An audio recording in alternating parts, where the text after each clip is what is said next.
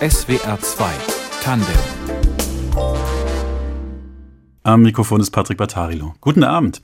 Heute mit einer Frau, die eine eigene Sprache entwickelt hat. Keine Lautsprache, sondern eine Bildsprache. Hallo und herzlich willkommen, Annette Kitzinger. Ja, hallo.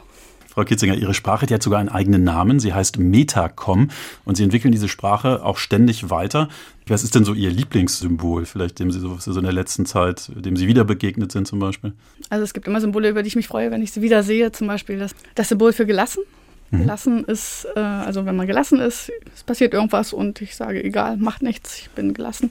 Gute das, Grundhaltung. Ah, ja. ja. genau, das habe ich dargestellt, in dem, äh, also man sieht eine Figur, einen, einen Jungen, einen Mann, dem ein Vogel auf den Kopf geschissen hat und der bleibt ihm ganz gelassen, lächelt und ähm, der Vogel fliegt dann so aus dem Bild raus und mir ist es halt immer wichtig, dass in den Symbolen auch Spaß rüberkommt, weil wenn die Leute das täglich benutzen müssen, erleichtert es das, wenn sie da so einen emotionalen und positiven Zugang. Ja, also der Humor ist klar, die Gelassenheit mhm. auch. Wer stehen bleibt, wenn der Vogel da sein äh, Bedürfnis erledigt genau. auf dem eigenen Kopf, der ist wirklich gelassen. Äh, eingesetzt werden diese Symbole zum Beispiel, darüber werden wir jetzt sprechen, in Förderschulen. Also es geht um Kinder mit einem ganz bestimmten Bedarf. Ähm, Nochmal ganz kurz zu diesen Symbolen. Also wie viel Zeit und Konzentration geht denn darauf, so ein Bildsymbol zu entwickeln? Also zum Beispiel sagen Sie, ich möchte jetzt, dass Kinder ausdrücken können, dass sie gelassen sind. Ich suche das Symbol dafür. Äh, wie, wie viel Zeit verbringen Sie damit? Wie schwierig ist das? Das ist sehr unterschiedlich. Also manche Symbole lassen sich sehr schnell erstellen, gerade auch weil ich schon viele habe und manchmal lassen sie sich ableiten aus anderen. Dann sitze ich vielleicht nur 20 Minuten dran, aber es gibt auch Symbole, an denen ich mehrere Stunden bastle und die dann trotzdem nochmal am nächsten Tag wieder angucke und nochmal verändere. Das ist wirklich sehr unterschiedlich und über manche Begriffe muss ich auch lange nachdenken, um die greifen zu können. Und wie viele Symbole gibt es denn inzwischen? Wissen Sie es noch? Ja, das sind 17.000 Symbole, die jetzt veröffentlicht sind. Das sind schon wieder neu entstanden danach. Also werden immer mehr. Also eine wahnsinnige Zahl, ne? 17.000 Bildsymbole, die Sie alle eigenhändig entworfen haben. Also hinter jedem steckt wahrscheinlich auch so eine kleine Geschichte und Sie haben sich da was überlegt. Äh, damit wir uns das mal ganz konkret vorstellen können, was das heißt, diese Bildsprache und wie die genutzt wird. Also vor mir liegt äh, gerade ein Blatt, das ist so DIN A3 groß, würde ich sagen, ist entwickelt worden von der Förderpädagogischen Fakultät der Uni Köln mit Symbolen dieser von Ihnen entwickelten Bildsprache. Und es geht um das Thema Essen, beziehungsweise es geht darum, gemeinsam im Klassenraum zu essen. Das kommt zum Beispiel in Förderschulen zur Anwendung. Ich beschreibe es mal, also sieht aus wie so ein Set zum Essen. In der Mitte ist ein Teller gemalt, daneben Messer, Gabel und ähm, so ein Symbol für einen Becher vielleicht. Da kann, stelle ich mir jetzt mal so vor, so ein Kind auch einen eigenen Teller draufstellen. Und dann, darum geht's jetzt, drumherum sieht man so etwa 80 Symbole in kleinen Kästchen, so ein bisschen wie ein, ein Periodensystem, so von der Größe her, so also fingernagelgroße ähm, Symbole. Und zum Beispiel sieht man da, ich beschreibe es mal, wichtige Wörter wären wahrscheinlich probieren. Ne? Kinder probieren ja manchmal gerne Dinge. Ähm, da sieht man dann einen, einen Jungen, der in so einem Kochtopf quasi mit dem Löffel da reingreift und sich den Löffel in den Mund steckt. Das ist das Symbol für probieren. Ähm, anderes Beispiel, auch sehr wichtig für Kinder, eklig. Ja, genau. Da sieht man dann, äh, wissen Sie es noch? Eklig? Wie ist der Symbol für eklig? Äh, ja, doch, habe ich im Kopf. Genau, also man sieht ein, ein, ja, eine Zunge, rausgestreckte Zunge und empört zusammengepresste Augenbrauen. Und dann beschreiben Sie uns doch mal, wie, wie sowas eingesetzt wird. Ne? Also wie kann man sich das vorstellen, wie ein Kind dann da sitzt und über diese Symbolanordnung kommuniziert? Die Kommunikation erfolgt in diesem Fall bei dieser ausgedruckten Kommunikationstafel durch Zeigen. Also das Kind zeigt auf ein Symbol und der Erwachsene oder der Betreuer, der daneben sitzt oder auch das, die Freundin, das Kind, was daneben sitzt, erkennt das dann und interpretiert das, also spricht das dann nochmal aus. Ne? Das Kind zeigt auf eklig und der neben ihr sitzen sagt, ach, das findest du eklig, na dann musst du vielleicht was anderes bekommen oder so in dieser Art Jetzt würde man meinen, bei eklig muss man das gar nicht machen, oder? Also eklig, das sieht man doch gerade Kindern, kenne ich von meiner Tochter, sieht man das doch immer sofort an. Genau, aber man soll ja auch nachfragen können. Also wenn jemand das auch was nicht essen möchte und das Kind sieht das oder auch der Betreuer sieht das, dann fragt man, findest du das eklig? Und dann kann derjenige eben das bestätigen. Und also einerseits ist es äh, wichtig, sowas anzubieten, um zu kommunizieren, aber es ist andererseits eben auch wichtig, sowas in allen Alterssituationen anzubieten, damit das Kind da überhaupt in diese Kommunikation reinkommt. Das muss ja auch erstmal gelernt werden.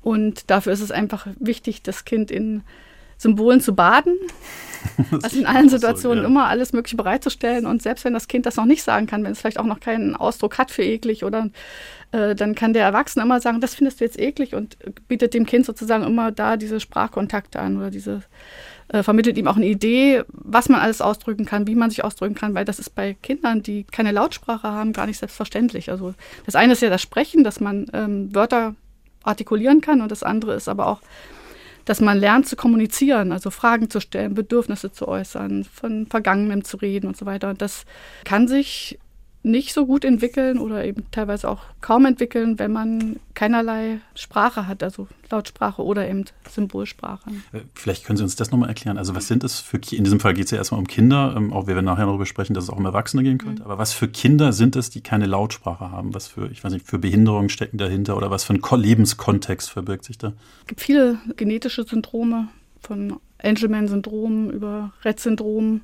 Auch Down-Syndrom ist teilweise betroffen, bei denen die Kinder nicht oder nur wenig sprechen oder nicht sehr, sehr spät oder sehr verwaschen sprechen und wo solche Hilfestellungen Sinn machen. Auch Autismus äh, ist oft ohne Lautsprache oder mit eingesprengter Lautsprache verbunden. Und daneben gibt es noch körperliche Behinderungen, wo dann das Mentale, das Kognitive nicht beeinträchtigt ist, aber trotzdem die Sprache eben nicht funktioniert.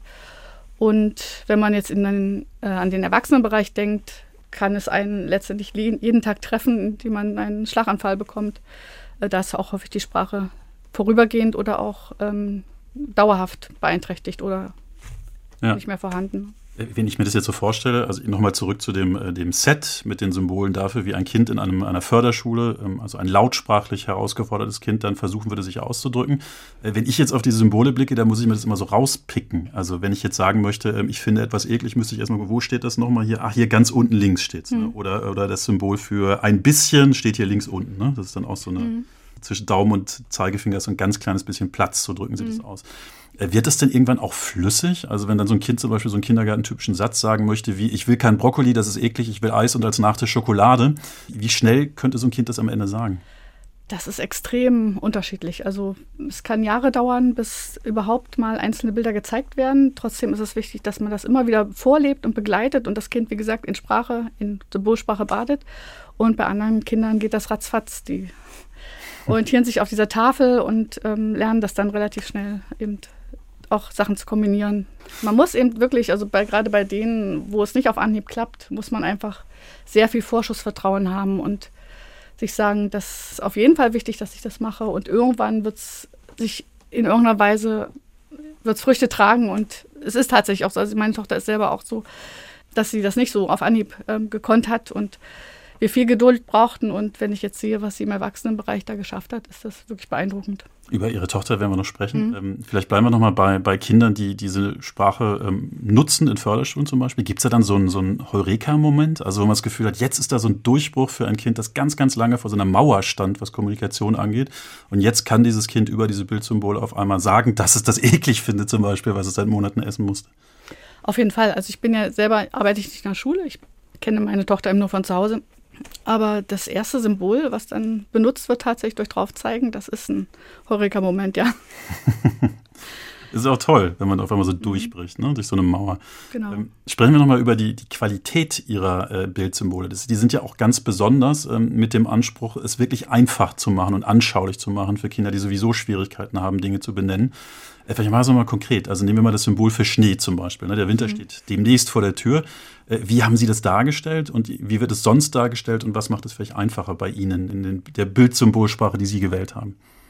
Also die klassische Darstellung ist ja diese abstrahierte Schneeflocke, so sternenartig. Ne? Und das ist etwas, was, ein, wenn man sich vorstellt, ein Kind, was vielleicht drei Jahre alt ist, autistisch ist, das sieht Schneeflocken als kleine weiße Punkte und als weißen Belag, also oder sieht Schnee als weißen Belag auf Autos, auf Wiesen und so weiter und Schneeflocken als kleine weiße Punkte, aber nicht als diesen abstrakten Stern. Und man kann dem Kind, das vielleicht auch in seinem Sprachverständnis eingeschränkt ist, gar nicht erklären. Guck mal, das ist jetzt eine Schneeflocke, weil wenn du das ganz groß ranzoomst, dann würde das so aussehen.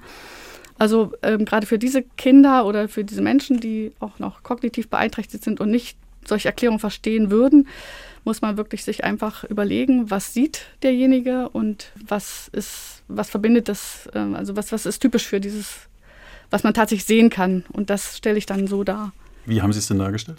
Schnee ist ein weißer Fußbodenbelag und auch äh, Schnee auf dem Auto. Also das fand ich so ganz typisch, weil in den Städten ist dann der Schnee oft auf der Straße schon weg und auf den Autos liegt dann noch. Ich habe mich dann wirklich in meine Tochter damals reinversetzt und dachte so, das fasziniert sie, dass plötzlich alles so mit einer weißen Oberfläche und belegt ist sozusagen.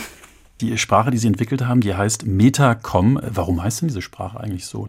Die ist nach meiner Tochter benannt, die Meta heißt. Ihre Tochter, die ist, die ist autistisch, die kann nicht sprechen. Ähm, als sie ganz klein war, Meta, ähm, woran haben Sie denn damals gemerkt, dass Ihre Tochter anders im Leben steht als andere Kinder? Das kam ganz allmählich. Also sie war so ein bisschen entwicklungsverzögert, wurde tatsächlich mm, als ganz normales, gesundes Baby aus der Klinik entlassen und wir haben, das hat sich einfach über Jahre dann rauskristallisiert und wir haben dann irgendwann eine eventuelle Diagnose bekommen, die hat sich später nicht bestätigt, aber über diese Diagnose bin ich dann letztendlich darauf aufmerksam geworden, dass sie möglicherweise nicht sprechen kann und das war dann auch so der ausschlaggebende Punkt, über ihre Kommunikation nachzudenken, was man da machen kann. Also mein, mein Bruder hat das, das Down-Syndrom. Meine Eltern haben mir einmal erzählt, dass der Moment, als sie davon erfahren haben, dass das sehr hart für sie war, das war erstmal ein richtiger Schock, dass sie da etwas Zeit brauchten und dass sie dann irgendwann kapiert haben, was für ein Geschenk mein Bruder eigentlich für sie war und vielleicht auch für die Welt. Äh, wie ging es Ihnen da mit Ihrer Tochter Meta? Das ist auf jeden Fall so, diese Trauerphase gibt es, wobei die eben bei uns oder bei mir allmählicher war, weil wir eben nie diese eindeutige Diagnose bekommen haben. Also es hieß lange, ähm, das wird sich schon noch geben, das wird sich rauswachsen. Und auch die Ärzte waren da ganz unterschiedlicher Ansicht. Also es hat lange gedauert, bis uns jemand gesagt hat, ihre Tochter hat eine geistige Behinderung und Autismus. Und zu diesem Zeitpunkt hatte ich mich damit schon abgefunden und das für mich selber schon so registriert. Also ich bin da so ein bisschen allmählicher reingerutscht. Jetzt sprechen wir über Kommunikation, weil Sie ja diese Bildsprache entwickelt haben, ähm, auch damit Ihre Tochter sich ausdrücken kann. Wie hat denn Ihre Tochter sich ausgedrückt und verständigt, bevor diese Sprache da war? Sie konnte nur schreien. Kopf schlagen, hauen, werfen. Also sie hat auch durch den Autismus, der ähm, häufig ja eine Stress einhergeht mit Wahrnehmungsstress, hat sie das Bedürfnis gehabt, sich auszudrücken, aber hat eben nur diese Möglichkeiten gefunden. Das, so wie Babys eben schreien, ist das bei Kindern, die dann älter werden, keine Sprache haben, auch so. Und sie probieren dann eben aus, was bewirkt was. Und je lauter ich schreie, desto eher passiert was. Und je stärker ich schlage, desto ja. schneller kommt jemand. Und das ist so ein Kreislauf. Es klingt auch sehr anstrengend für beide Seiten, ne? auch für ihre Tochter, weil die ja da irgendwie durch will mit ihren, ihren Kommunikationsbedürfnissen. Ja. Wie sind Sie denn auf die Idee gekommen, dass man da anders helfen kann? Also, dass man, wenn man in irgendeiner Form Bildsymbole vor sie legt, so stelle ich mir das gerade vor, dass sie dann sich ausdrücken kann?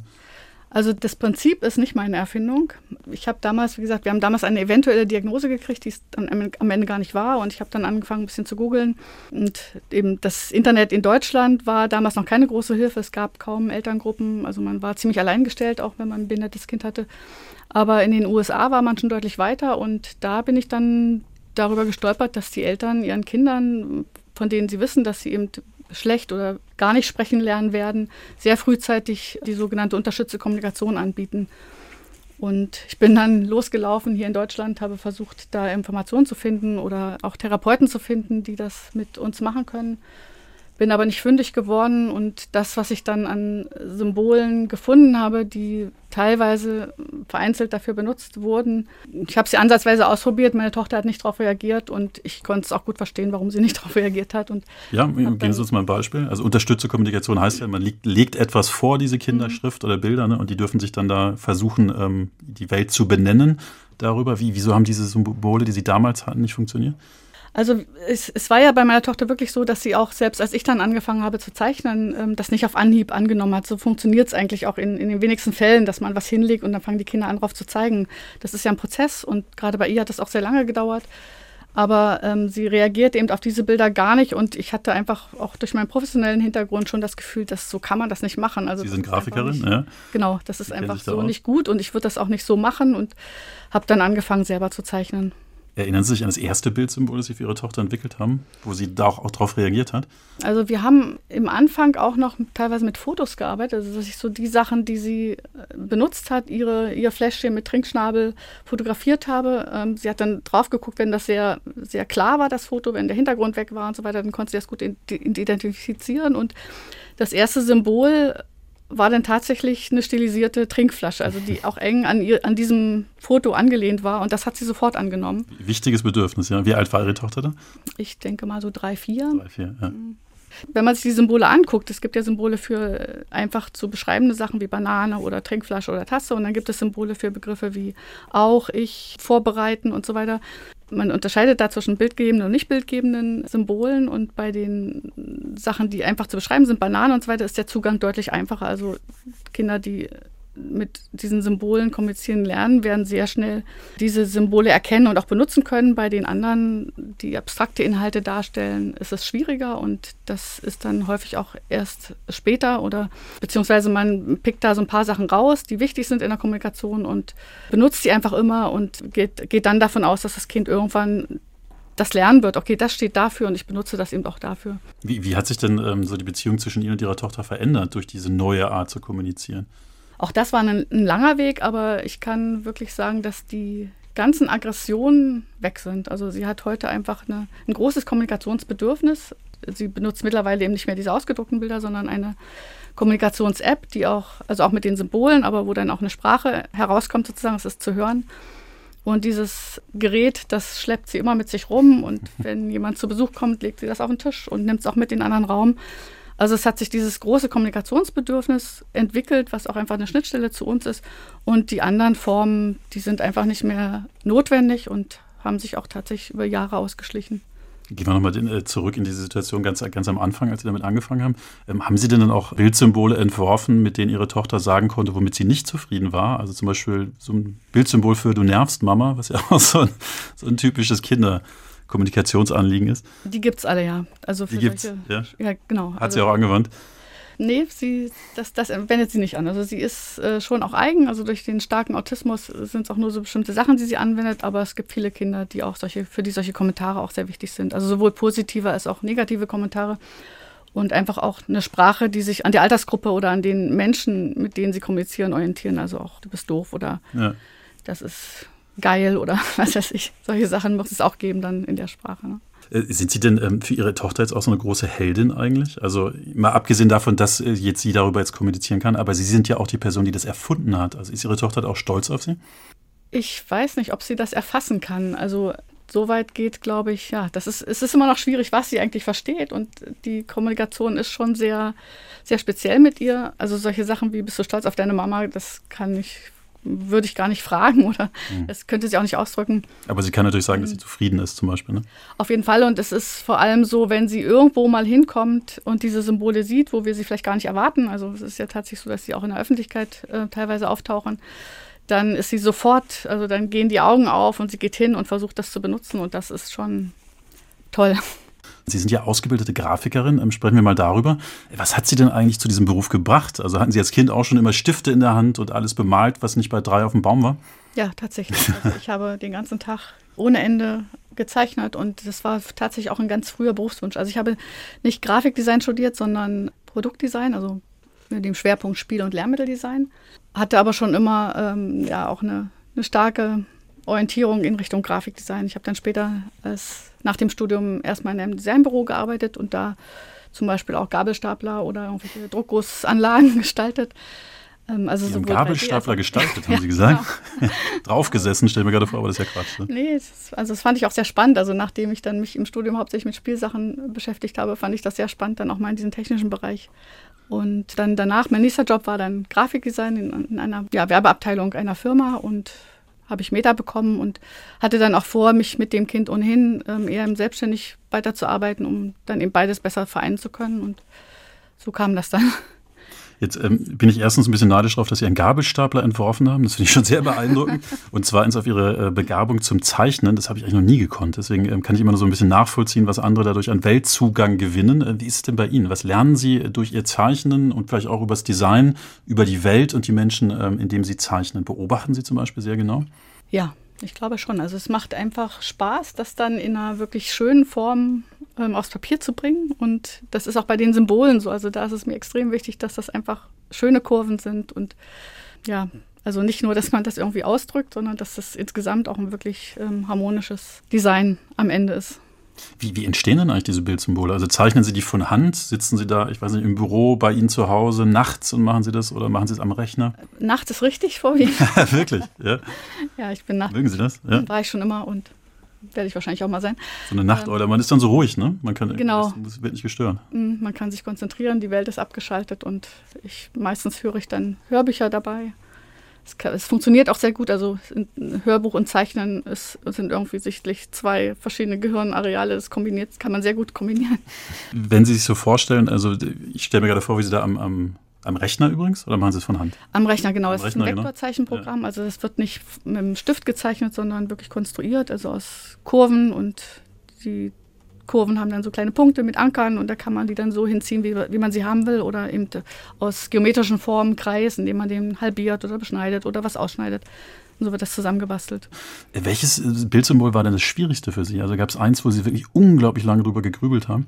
Ich kann ein Beispiel nennen, eben das ähm, Symbol für Vorbereiten. Da habe ich lange im Vorfeld drüber nachgedacht, weil das Wort Vorbereiten so schwer greifbar ist. Also Vorbereiten, man kann alles Mögliche vorbereiten, Essen, ähm, ein Gespräch und so weiter. Und man, dieser Begriff beschreibt aber ja eigentlich noch nicht mal das, was man dann macht, sondern nur das, was davor ist. Und das fand ich sehr schwierig. Und als ich dann die Idee hatte und das Symbol gezeichnet hat, habe ich hinterher so das Gefühl gehabt, Mensch, ist doch eigentlich ganz glasklar, dass es so mhm. aussehen muss. Also ich konnte im Nachhinein kaum verstehen, dass es so schwierig war, aber es war tatsächlich schwierig. Also dargestellt habe ich dann am Ende einen, von oben gesehen, einen ähm, aufgeräumten Arbeitsplatz, also ein Holzbrettchen mit Messer daneben liegend und oben so Gemüsegeschichten, das so wirklich so wirkt, als ob man jetzt gleich loslegen würde und mit dem Kochen loslegen würde. Mhm. Äh, wenn ich mir das jetzt vorstelle, ich, ich wüsste nicht, ob ich es sofort verstehen würde. Also ist da auch schon so ein gewisser, also ich anschaulich vor einem ist natürlich nochmal was anderes, als das einfach nur beschrieben, äh, verbal. Aber ist da auch so ein Lerneffekt dabei? Also müssen sich die Kinder oder Erwachsenen, die da versuchen, sich über diese Bildsymbole auszudrücken, auch das schon angewöhnen, das ist das Symbol für. Ja, also ja. bei vielen Symbolen, viele Symbole müssen sie lernen. Also die, ähm, wie gesagt, diese ganzen abstrakten Geschichten, die nicht so bildgebend sind, ich vermeide da immer, das, das abstrakt darzustellen. Also in anderen Symbolsammlungen sieht man gerade bei den kleinen Wörtern mit, auf, unter und so weiter, dann viele Kombinationen aus Pfeilen und Quadraten und Punkten und so weiter. Und ich finde, dass man die sich wirklich sehr, sehr schlecht merken kann. Und ich erzähle da lieber kleine Geschichten. Also zum Beispiel ist das Symbol mit und ohne oder diese Symbolgruppe mit und ohne. Das ist auch noch so ein Aspekt, dass man zusammenhängende Symbole am besten oder dass ich die am liebsten in einer Gruppe darstelle, sodass ich das der Nutzer eben nur merken muss, okay, diese mit ohne Geschichte war das. Man hat dann schon sozusagen ein, wenn man ein Symbol lernt, lernt man gleich zwei automatisch, ohne dass man sich zwei völlig verschiedene Sachen merken muss. Wie, wie äh, stellen Sie ohne da? Na, also mit ohne, da erzähle ich eben diese Geschichte mit Socke, ohne Socke und mhm das merkt man sich dann. Also man muss das zweimal erklären, Mensch, das ist mit und ohne mit, ohne. Aber man hat das dann sofort wieder, diese Geschichte im Kopf und dieses Symbol auch präsent. Ja. Wenn ich mir das aber vorstelle, also Kinder lesen zum Beispiel Geschichten, es gibt ja auch richtig Geschichten oder Bücher, wo dann über jedem Wort ein Bild steht und jetzt kann das Kind quasi über die Bilder diese Geschichte sich zusammensetzen. Äh, könnte man dann nicht auch den Einwand bringen, dass die Kinder dann einfach nicht mehr die Wörter lesen müssen? Also dass sie vielleicht einfach nicht lesen lernen, weil man kann ja mit den Bildern. Das ist tatsächlich berechtigt. Also ähm, wenn man das macht, dann ist das eher so eine Unterstützung. Also die, die Bandbreite von ich, ich lerne lesen bis hin zu ich lerne nie lesen und lerne aber Symbole lesen ist wirklich fließend. Und wenn man in der, in der Schule zum Beispiel den Kindern Lesen und Schreiben beibringen will, dann ist es sehr wichtig, dass man das ohne Begleitsymbole macht oder zumindest teilweise ohne Begleitsymbole macht. Es gibt dann aber auch zum Beispiel den Bereich leichte Sprache, wo man davon ausgeht, dass die Menschen schon in gewissem Rahmen lesen können und da können die Symbole dann helfen, ähm, dass das ihm leichter fällt, das zu erschließen. Und ja, es ist aber tatsächlich so, dass man, wenn es in der Schule darum geht, lesen und schreiben zu lernen, die Symbole weglassen sollte, damit da keine Ablenkung erfolgt. von, jetzt haben Sie von Schule gesprochen. In welchen anderen Bereichen wird es denn noch angewandt? Also wir waren jetzt sehr bei Kindern und Förderschule. Äh, ich habe auch schon erwähnt, dass es auf Spielplätzen zum Beispiel Anwendung findet. Ähm, wie ist es bei Erwachsenen? Was ist so der, das große Spektrum, in dem Metacom, die von Ihnen entwickelte Sprache, angewandt wird? Genau, im Erwachsenenbereich ist das genauso üblich wie im Kinderbereich. Und wenn man die Biografie meiner Tochter ansieht, ist es so, dass sie sozusagen also als sie klein war, fing das an mit der Unterstützung Kommunikation in Deutschland und jetzt im Erwachsenenbereich ist sie sozusagen die Generation, die auch ähm, das jetzt da stark einfordert und das stark unterbringt, auch in diesen Bereichen. Und da muss man dazu sagen, ihre Tochter ist 27 Jahre alt. Genau. Heute, ne? Mhm. ja. ja. Also als sie in den Erwachsenenbereich übertrat, da war das noch nicht so wahnsinnig verbreitet, aber mittlerweile hat sich da auch viel getan und so ist das tatsächlich auch so ein bisschen nach oben gewachsen jetzt. Wie, wie ist es denn mit Menschen, die jetzt keine Behinderung haben, aber einfach nicht gut oder kein Deutsch können zum Beispiel oder Analphabeten? Ist das da auch ein, ein sinnvolles Mittel? Vorübergehend ja. Also es ist 2015, als so sehr viele Flüchtende nach Deutschland kamen, war das in den Schulen ein großes Problem. Also sowohl in den Grundschulen, weiterführenden Schulen als auch in den Förderschulen, dass da eben sehr viele Kinder ohne Kommunikationsmöglichkeiten kamen. Und dann war das ein sehr schnelles Mittel, was eben auch gut funktionierte. Und das wurde dann auch tatsächlich angewendet. Und seitdem hat sich das auch ausgebreitet. Also es ist nicht mehr nur so sehr auf behinderte Kinder beschränkt oder auf behinderte Menschen, sondern tatsächlich auch oft im Kontext von Migration. Also da wird es auch eingesetzt. Äh, Frau Kitzinger, wenn Sie sich umschauen, einfach mal im öffentlichen Raum, gibt es da Bildsymbole, Piktogramme, die, wo Sie sagen würden, das ist doch einfach nur missglückt und missverständlich? Auf jeden Fall gibt es die. Also ich fand es zum Beispiel ganz spannend, ähm, in der Corona-Zeit, als die Läden dann alle anfingen, ihre Türen auszustatten mit diesen Anweisungen, hier nur mit Maske rein und ähm, nur eine Person oder da gab es ja dann ganz viele verschiedene Gesetze und Regelungen, die sich auch mal zu änderten und tatsächlich habe ich dann auch, bin ich auch viel angesprochen worden, weil Schulen und Einrichtungen für Menschen mit Behinderung das auch umsetzen mussten, musste dann immer wieder diese Regelungen visualisieren und also habe das einerseits eben für diese Einrichtung gemacht und für den Bereich, der diese symbolische nutze und andererseits habe ich dann in den Läden gesehen, was da so benutzt wurde und das war sehr, sehr spannend, dass ich bei manchen wirklich ähm, dachte, das erkennt man überhaupt nicht. Können Sie es ganz konkret machen? Was, was haben Sie da gesehen, was man nicht verstand und wie haben Sie es gelöst? Das war dann einfach die Art der Darstellung, also dass man kaum erkennen konnte, was ist jetzt eigentlich Maske, was ist Gesicht und ähm, solche Sachen.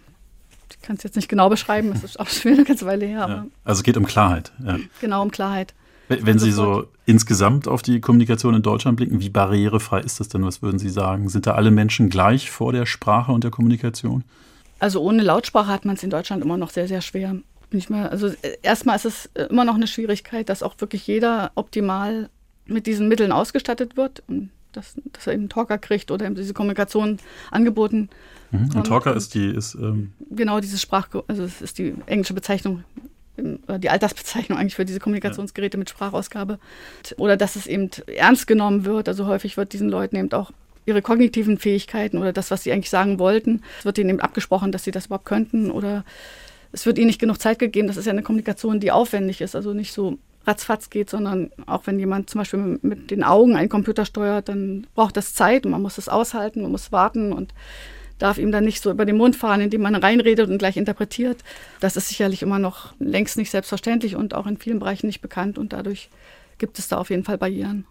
Ähm, wie ist es denn mit der, äh, dieser Bildsprache, die Sie entwickelt haben, Metacom? Wie verbreitet ist die denn eigentlich inzwischen? Also im deutschsprachigen Bereich ist sie sehr verbreitet. Ich denke mal, die meisten Förderschulen benutzen das und viele große Behinderteneinrichtungen, also Einrichtungen für Menschen mit Erwachsenen, äh, mit, mit Behinderung für Erwachsene, Werkstätten, Tagesförderstätten, aber auch ähm, Grundschulen, also durch Inklusion ist es auch sehr verbreitet in Grundschulen und Kindergärten sowieso und die gerade die inklusiv arbeitenden äh, Einrichtungen, die merken dann auch sehr schnell, dass die Bilder letztendlich allen Schülerinnen und vor allem auch den Kindergärten, in, im Kindergarten allen Kindern helfen und dass es eben keine Sache ist, die man auf diese wenigen Kinder beschränken muss, die tatsächlich keine Lautsprache haben, sondern das, es hilft allen und es ist, hilft dann auch wieder dem, dem Kind mit Behinderung, wenn es dann sozusagen alle anwenden. Und dadurch hat sich das ähm, sehr verbreitet mittlerweile. Gehen Sie denn auch manchmal in die Schulen und, und schauen sich an, wie das eingesetzt wird, was Sie sich so am, nachts am Schreibtisch bei Ihnen zu Hause ausgedacht haben? Naja, meine Tochter hat ja eine lange Schulkarriere hinter sich. und ähm, da habe ich natürlich schon viel gesehen und ich bin auch gut vernetzt mit Lehrkräften. Bin ja auch ständig im Austausch. Also man kann mir auch immer Symbolwünsche mitteilen, die versuche ich dann umzusetzen.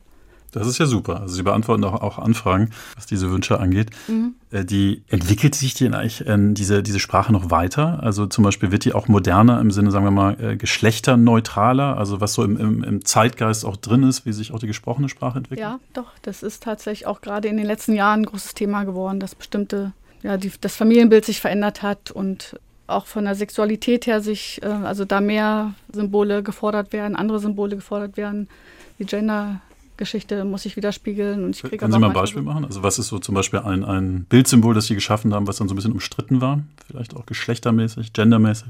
Also umstritten, ich habe jetzt zum Beispiel, es, es gibt in der, der Symbolsammlung ähm, Indianersymbole, einfach schon ganz lange. Und da habe ich zum Beispiel neulich eine Anfrage gekriegt oder eine Rückmeldung, ob ich die nicht bitte entfernen sollte, äh, möchte, weil das würde man nicht mehr sagen und man würde jetzt nur noch Isa, ihr Wort oder man würde das nicht mehr sagen, das ist eigentlich gar nicht richtig, sondern die Frau schrieb eben, dass, dass man die Leute dazu bringen sollte, dass sie nur noch I-Wort sagen.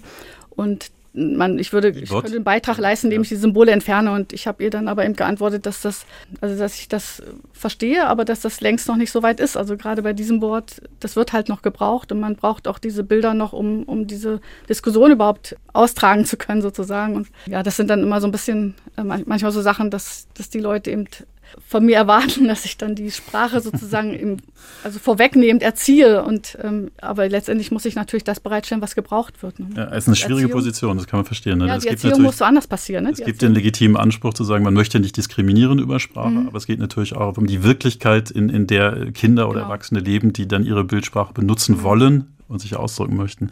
Sie haben äh, eben erwähnt, dass es im deutschsprachigen Raum sehr verbreitet ist, Metacom, ähm, gerade zum Beispiel im Förderschulbereich. Das geht, sind ja eigentlich Bilder. Das sollte doch eigentlich unabhängig sein von der deutschen Sprache. Schwappt es trotzdem nicht über, also zum Beispiel über die Grenze nach Frankreich oder Italien? Doch, das schwappt so ein bisschen über, aber ich habe mich da bis jetzt nicht großartig drum gekümmert. Also das Wer weiß.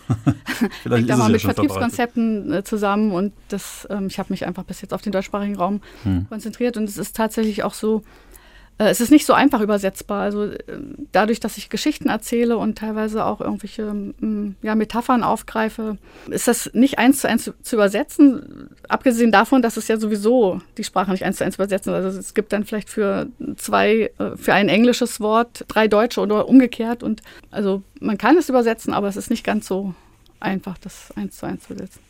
Ist denn die Arbeit an, an Metacom und vielleicht auch der Vertrieb davon, ist das so zu ihrem, Ihrer Hauptbeschäftigung, Ihrem Le Lebenswerk und vielleicht auch Hauptberuf geworden? Ja, mittlerweile äh, bin ich nur noch mit dieser Symbolsammlung beschäftigt und es ergeben sich daraus auch immer wieder so kleine Unterprojekte, Buchprojekte, die dann auch wieder also ganz neue Themen, zum Beispiel das Thema Tod und Sterben war jetzt ein Thema.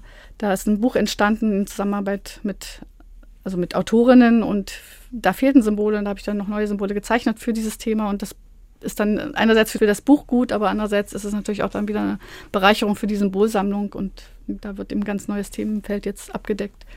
Also 17.000, über 17.000 Symbole haben Sie äh, bis heute geschaffen. Sind es auch manchmal leid, sich immer neue Symbole überlegen zu müssen? Nein. Klare Antwort, sehr schön. Nee, tatsächlich nicht. Fertig werden Sie immer nie sein, ne?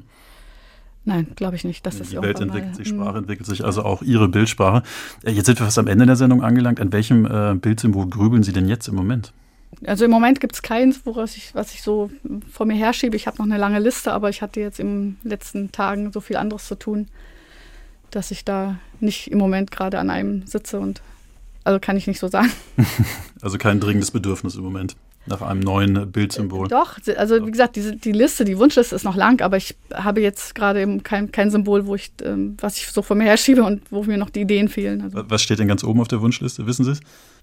Kann ich auch nicht sagen. Die Wünsche, die, Wünsche, die an Sie herangetragen werden. Ja, es ist, ich versuche, setze mich dann wirklich ran, gucke die Liste an und ähm, wähle dann das aus, was mich dann anspringt oder was ganz wichtig ist. Also ja. ist, die, die Liste ist tatsächlich lang. Ja. Wie, wie, sieht denn das Symbol für Abschied aus?